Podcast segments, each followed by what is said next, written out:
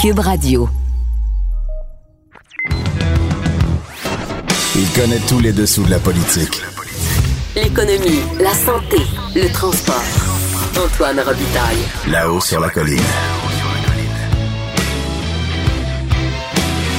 Cube Radio. C'est vendredi, alors c'est l'heure du dialogue des barbus. C'est pas moi qui dis ça, c'est mon tonton.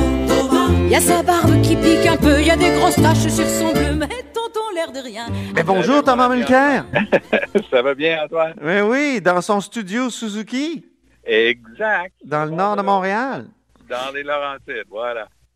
Euh, parlons maintenant tout de suite d'abord de la Chine.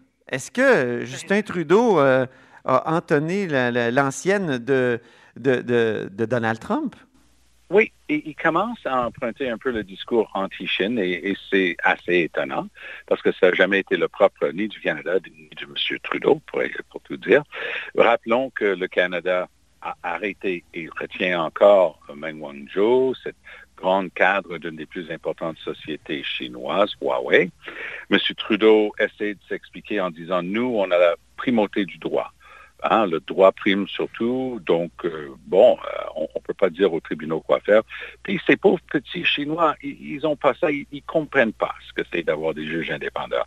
Oh boy, Antoine, est-ce que je peux juste dire que la Chine a réussi à passer les 5000 premières années de son histoire sans avoir des leçons de morale de Justin Trudeau? Sincèrement, là. OK, c'est vrai que c'est un système qui n'est pas le même que le nôtre. Ben, Nous, on est en train de poser un geste illégal en retenant Meng Wanzhou parce que notre propre loi sur l'extradition et notre traité avec les États-Unis précise en autant de mots que si c'est une demande pour des raisons politiques, on n'a pas le droit de retenir la personne et qui nous a confirmé que c'était purement politique, nul autre que Donald Trump qui a dit que lui, il pourrait la relâcher s'il a son entente de commerce avec la Chine. Ah oui, c'est lui qui la retient au Canada. Tintin. Et Eh il oui. peut la relâcher. Donc, c'est clair que c'est politique. M. Trudeau n'aurait jamais dû être dupe et jouer le jeu des Américains là-dessus. Les Américains ou peut-être de l'opposition, qui l'opposition conservatrice, entre autres, qui a, qui a- qui a vraiment chauffé le poil de ce côté-là? Ah oui, tout à fait, parce qu'ils ont toute une théorie et il y a une ironie là-dedans, parce que la primauté du droit, les règles de base fondamentales en, en notre système de droit précisent qu'il faut entendre les deux côtés. Hein? Si Bernard Landry était là, il dirait Audi alteram partem. Oui, c'est ça. C'est même inscrit au, au fronton, je pense, à McGill. Eh oui, la faculté où tu as étudié, moi aussi. Et C'est exactement le cas. Mais ce qui est étonnant, donc, euh, les conservateurs, grand donneur de leçons sur la primauté du droit, tout comme M. Trudeau en date sont en train d'oublier qu'il faut entendre les deux côtés. Il n'y a pas eu d'enquête. On ne sait pas, mais ils ont déjà décidé. Ils ont toutes sortes de théories qu'ils ont échafaudées sur une, une grande laboratoire qui aurait été à l'origine à Wuhan de- euh, du coronavirus et ainsi de suite.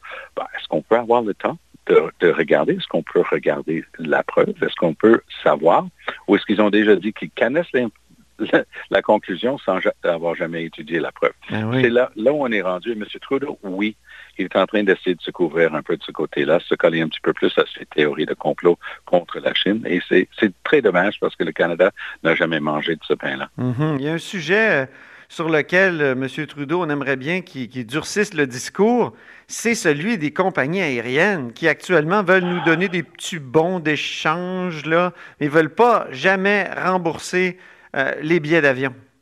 Et c'est Air Canada, mais c'est Air Transat aussi. Oui. Petit coup de chapeau à Yves-François Blanchette qui a tenu un discours très correct là-dessus cette semaine, rappelant qu'au début de la crise, Air Canada avait 6 milliards en, en- en argent dans, ses goussets. Ils doivent retourner 2,5 milliards de dollars aux Canadiens et aux autres personnes dans le monde. Ils, refusent de rembourser. Ils disent qu'ils vont donner des bons en échange. On pourrait éventuellement avoir une autre billet d'avion. Ah, attention, le même Air Canada, à chaque fois qu'ils ont eu un problème par le passé, ils sont venus avec le chapeau dans leurs mains en train de demander de l'argent des contribuables. Ils ont fait ça une fois d'une manière mémorable, puis vous demanderez aux employés de- d'entretien d'Air Canada ce que ça leur a coûté. Ils ont Ouais. inventé Avios. Ils ont inventé un sous-traitance à l'intérieur de leur propre compagnie. Il y a des milliers d'employés qui ont perdu leur job parce que Air Canada a fait un deal. On va garder tout l'entretien lourd de nos appareils à Montréal, Mississauga et Winnipeg. Ils n'ont jamais respecté la loi. Dès que Trudeau est arrivé au pouvoir, il a aussitôt, avec Marc Garneau, changé rétroactivement et rétrospectivement la loi pour que Air Canada ne soit plus coupable. Et là, Air Canada veut encore un autre deal qui serait mieux que toutes les autres compagnies qui ont quand même droit à un argent du gouvernement. Ça, il va falloir que M. Trudeau fasse très attention parce que c'est le genre de choses qui risque de lui coûter très cher. Le public serait très peu patient si Air Canada joue ce genre de tour encore une fois. Ben oui. Effectivement, c'est frustrant là, parce qu'un un bon, on ne sait pas. Euh, on a beau avoir un bon, mais on ne sait pas quel coût aussi. un bon à rien. Ah! bon, oui, excellent jeu de mots. Euh, dis-moi, est-ce qu'il y a une taxe COVID privée en Ontario? Fascinant, cette histoire-là. Alors, de plus en plus, l'Ontario est en train de s'ouvrir. Les restaurants peuvent, avec des règles strictes, s'ouvrir. Les coiffeurs, par exemple. Et voilà que les gens commencent à recevoir leurs factures allaient au même coiffeur avant, ils savaient que ça coûtait, mettons, 30 Puis voilà qu'il y a une nouvelle taxe, une taxe COVID-19 qui s'ajoute. Et les propriétaires des petites entreprises, les restos et les coiffeurs et ainsi de suite, disent, écoutez, nous, on doit payer de, l'équipement de protection pour nos employés. On ne peut pas recevoir autant de clientèle qu'avant. Et il faut absolument qu'on arrive dans nos frais, sinon on va fermer aussi. Alors, ils sont en train de s'ajuster, mais sont en train de s'ajuster en mettant la main dans nos poches parce qu'ils vont charger plus cher pour tous leurs services. C'est un petit côté italien. Là. Tu sais, en Italie, il faut que tu payes euh, le, couvert, euh, la serviette de table, l'eau. Euh. C'est ça. Le, le, pain par morceau. Oui, le pain, chaque morceau est facturé. Mais ce sont des habitudes euh, qui, sont en train de changer. Mais moi, je suis inquiet pour euh, l'inflation parce que les Américains sont en train d'imprimer de l'argent à coût de milliers de milliards de dollars ah à la fois. Chez nous, c'est des centaines euh, de milliards de dollars. Écoutez, depuis que Justin Trudeau est là, ça fait quatre ans et demi qu'il a été élu la première fois. Il avait déjà fait des déficits à la hauteur de 100 milliards. Là, il est en train de s'ajouter minimum un autre 250 milliards. Juste ça. Puis quand je dis minimum, c'est minimum. Il va en avoir beaucoup plus. Mais juste ça, 350 milliards, c'est 10 000 dollars pour chaque femme, homme et enfant au Canada. Ah, quand est-ce que ça va être remboursé? Moi, je me suis toujours battu contre les injustices des mhm. inégalités. Mais Antoine, j'ose dire qu'une des plus grandes inégalités dans notre société, c'est l'inégalité entre les générations. Puis allègrement, on est en train de dire à nos enfants, puis à nos petits-enfants, oh voilà, on va vous ajouter 10 000 chacun sur votre carte de crédit avant même que vous commencez dans la vie. Oui, c'est ça. Puis en plus d'avoir... Euh, pendant plusieurs années, euh, peut-être, euh, des problèmes avec les relations sociales à cause de la distanciation. Aïe, aïe. Des fois, je, je, m'en fais pour nos jeunes. Je, m'inquiète. Oui, parce, parce qu'il y a énormément de stress. Les parents peuvent en parler un petit peu. Les enfants le gardent pour eux. J'ai plusieurs petits-enfants, puis je les vois aller. Ils peuvent voir leurs amis seulement à distance, ce contact les manque. C'est très difficile euh, pour, pour, les familles en ce moment. Et j'ai bien hâte qu'on ait des règles sécuritaires où les jeunes peuvent quand même commencer à se voir un petit peu plus.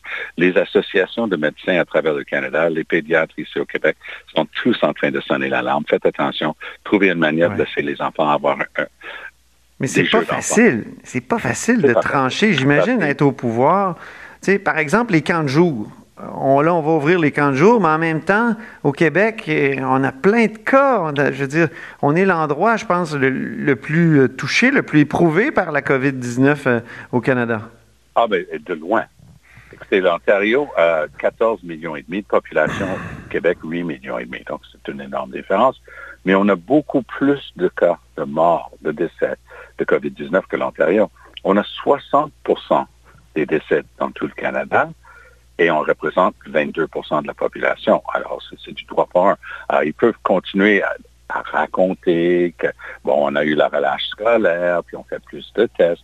Mais plus de tests, ça ne change rien aux morts. Les décès ont eu lieu largement dans les CHSLD et c'est une histoire d'une catastrophe gouvernementale, une mauvaise planification, des gens qui n'ont rien compris au fait qu'il fallait arrêter les employés de se promener d'un centre à un autre, puis on est en train de payer le prix pour cette incurie.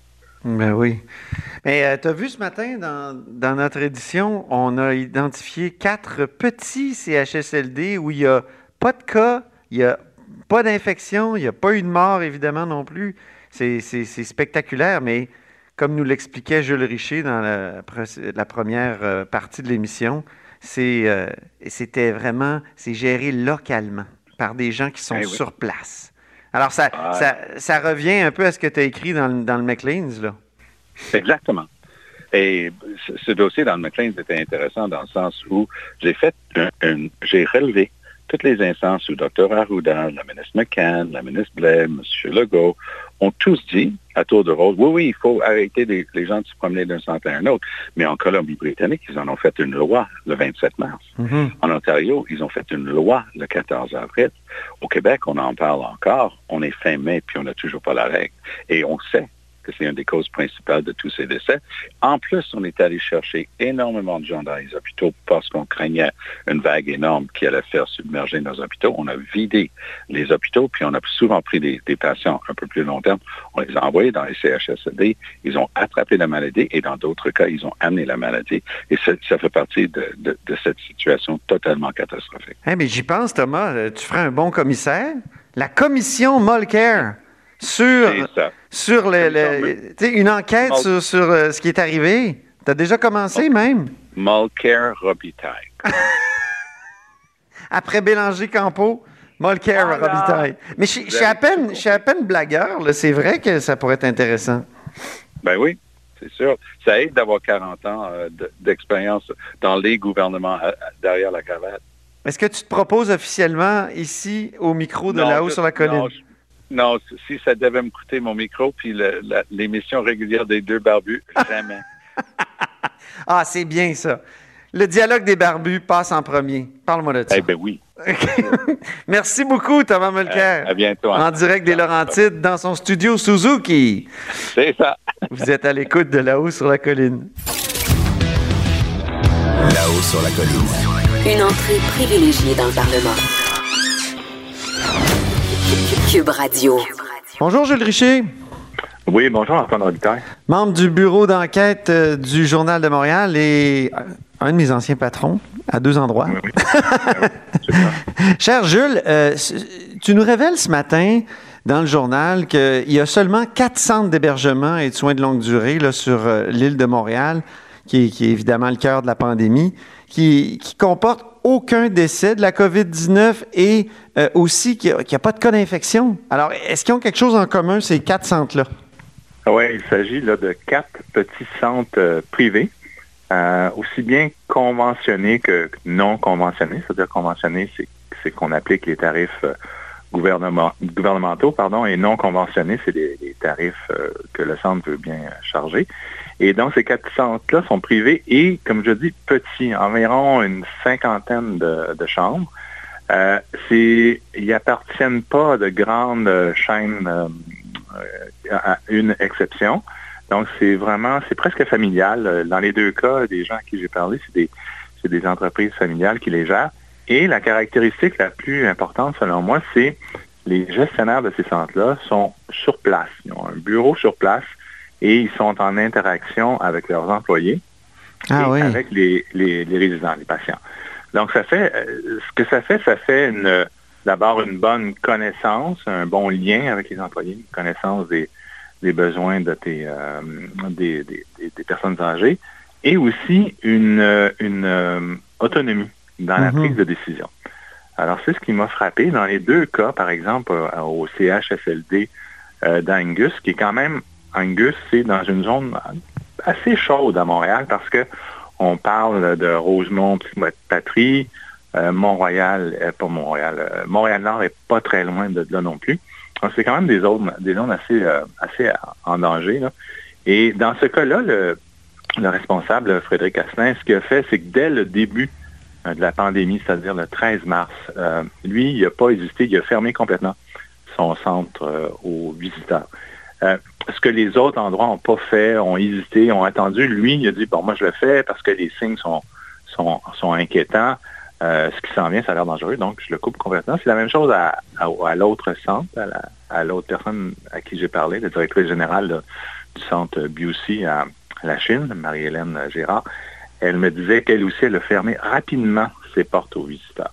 Donc, ils l'ont fait parce qu'ils pouvaient le faire. Donc, ils n'attendaient pas après des, des ordres de, ah oui, c'est ça, c'est ça. Ils n'attendaient pas après une espèce de, de management euh, très élevé, là, avec des, des, à la limite des, des, hauts fonctionnaires ou des propriétaires de grandes chaînes. OK. Oui.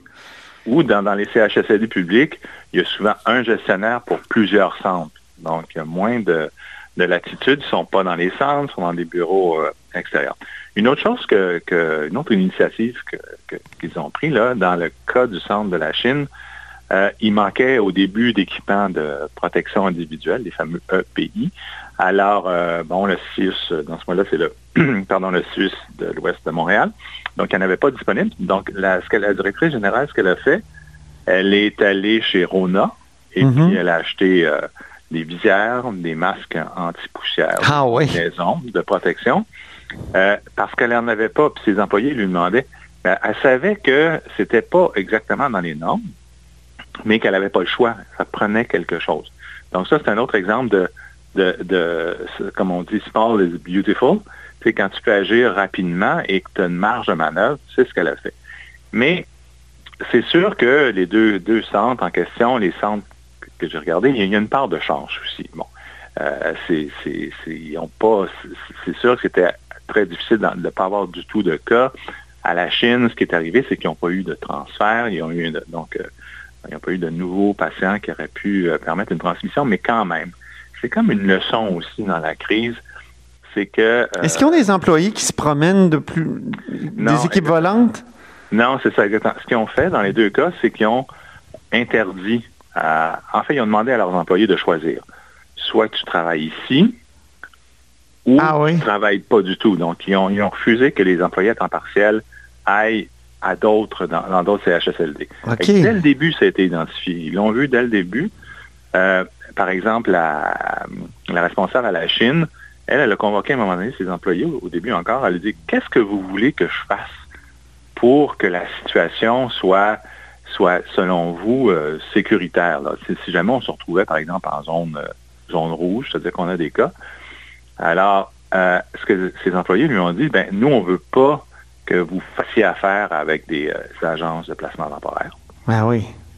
Euh, on veut pas que les, les employés à temps partiel se promènent dans différents centres. Parce que déjà à ce moment-là, ma- en mars, on, on savait que c'était des facteurs de, de danger, puis c'était comme un peu Mhm. évident. Là. Et ce qu'elle a fait, la propriétaire, elle a respecté ça. Fait que tout de suite, dès le départ, elle a- ils ont appliqué cette mesure-là, encore à leur initiative. La même chose au CHSLD euh, Angus. Ils ont fait la, ils appliqué à leur propre initiative. Parce qu'on on se souvient, au début, euh, oui, non, on ne savait pas trop. Les directives, c'était pas, pas clair, c'était préférable que. Puis après, on disait, ouais, mais quand même, euh, le danger n'est pas, si c'est bien contrôlé, il n'y a pas de danger. Mais là, on a compris par la suite que ça a été un des facteurs contributifs importants là, à, la, à la propagation de la maladie dans les, dans les CHSLD. Donc, il y a plusieurs leçons qu'on peut tirer de, de cette enquête-là que tu as faite. Là. Oui, c'est ça. Mais je pense que la première leçon, c'est garder une certaine autonomie au centre. Et ce qu'il me disait aussi, c'est qu'avec la, la réforme là, des CIE, c'est tout ça, la réforme euh, Oui. Barrette, puis celle qui était entreprise avant, on a beaucoup, euh, bon, centralisé, ça c'est connu, dans des structures lourdes avec des gros euh, organigrammes et tout ça. Et c'est des structures souvent très centrées sur les, les hôpitaux, très pro-hospitaliers. Mhm. Euh, on l'a vu dans la crise, le gouvernement euh, Legault a été très efficace pour introduire là, des mesures de distanciation sociale, euh, demander aux Québécois d'être, Québécois disciplinés, les Québécois l'ont été. Oui, docile même. Oui, oui même docile, donc c'est un mot qu'on a entendu. Euh, et aussi a été très efficace aussi le gouvernement Legault pour préparer le terrain dans les, dans les hôpitaux, libérer des lits, préparer la machine. Donc, tout ça, ça a été bien fait, mais euh, les aînés ont été, oubliés, ont été oubliés, dans le fond, les plus fragiles de la, la société C'est ont été euh, complètement oubliés. Comme c'est comme si on avait préparé l'ambulance, euh, était parfaitement équipée, tout le monde était prêt, mais sur les routes, on ne mettait pas de sel pour empêcher les, autos de déraper. Ah, c'est bon. C'est un peu comme ça. Là. Mais c'est ça, on a bien préparé la machine, mais on a oublié comme le centre de la mission. Et ce qu'on dit, bon, c'est la centralisation, la, la tentation hospitalo-centriste, qui est euh, euh, centrée sur le traitement, pas la prévention. Alors, euh, oui, c'est encore le virage un peu où la, dans la santé publique, on n'a pas investi beaucoup dans les, dans les, depuis plusieurs années, où les méthodes à la santé publique, bon, on l'a vu, hein, pour retracer, faire des, études de cas, pour retracer les, cas de COVID, c'était pratiquement à l'âge de, pierre avec des fax. Puis ça, tout ah oui, ah, ça c'est terrible. Hein. On voit le, sous-investissement, mais qui n'est pas qui pas juste chronique, mais qui est comme extrême. mais dis-moi, Jules, des petites euh, unités comme celle-là, euh, mm-hmm. gérées localement, ça fait penser aux maisons des aînés de, François Legault et de la CAQ? Mais ben voilà, ben, je pense que M. Legault le dit aussi un peu dans ses conférences de presse. Euh, ça va prendre aussi des gestionnaires sur place dans les, dans les établissements. Mais en même temps, les maisons des aînés, c'est ça, c'est des maisons à, visage humain, avec les aînés regroupés dans des sous-unités de, de 12 personnes mais c'est ça, il faut, faut, je pense ce virage-là était en préparation, mais il faut le faire. Il faut penser euh, aux soins, il faut penser aux êtres humains, pas juste à, la structure puis à donc, c'est pas euh, c'est pas qu'une question de salaire comme M. Legault a eu tendance à le dire quand même, parce qu'il a beaucoup insisté là-dessus. Même mm-hmm. son mea culpa portait sur euh, les salaires. C'est c'est une question de gestion, c'est une gestion locale, une gestion de, proximité. Euh, c'est ça, au fond, la leçon que tu tires. Là. Ben oui, c'est une gestion à, échelle humaine. Oui. C'est pas des, usines, c'est pas des usines d'assemblage des, des, CHSLD. C'est ça. c'est des humains. Ça prend des humains pour les traiter. Ça prend aussi des, humains, c'est sûr, bien rémunérés, mais surtout bien euh, motivés, encadrés. Euh, à qui on parle. C'est pas juste des machines. Euh, on avait eu à un moment donné, c'était pas dans les CHSLD, la fameuse réforme euh, Toyota dont on avait parlé, mais qui était comme calculer chaque acte en minutes. Et oui. Et c'est pas ça que ça prend. Là. ça va prendre l'argent, oui, mais un changement de. Tu parles de l'époque Yves Bolduc, là. Oui, exactement. Oui, aussi, il avait envoyé des, des, des phoques mécaniques. des phoques mécaniques. oui, oui, oui, c'est vrai pour distraire les. C'est des personnes âgées, pardon. Euh, et c'est ça, donc ça va prendre un virage euh, comme ça. Le virage des dernières années, c'était de bien rémunérer les médecins, n'est-ce pas? Oui. je pense qu'ils ont, ils ont été amplement rémunérés par le gouvernement de médecins, d'ailleurs. Et c'est le temps un peu qu'on... c'est une leçon cruelle, en fait, qu'on a vécu. Oui. C'est des, des, milliers de personnes âgées qui... Alors, tout le monde parle d'une commission d'enquête, là? Tout le monde, mais euh, Jules, euh, Jules a enquêté, puis on, a pas mal euh, les conclusions à laquelle l'enquête, la commission va arriver. Merci, Antoine. Merci beaucoup, Jules. OK, parfait. On te lit dans le Journal de Québec, Journal de Montréal, le secret des quatre CHSLD épargnés par la COVID-19. Alors, vous êtes à l'écoute de là-haut sur la colline. Cette émission est maintenant disponible en podcast. Rendez-vous dans la section balado de l'application ou du site cube.radio pour une écoute sur mesure en tout temps. Cube Radio, autrement dit. Et maintenant, autrement écouté.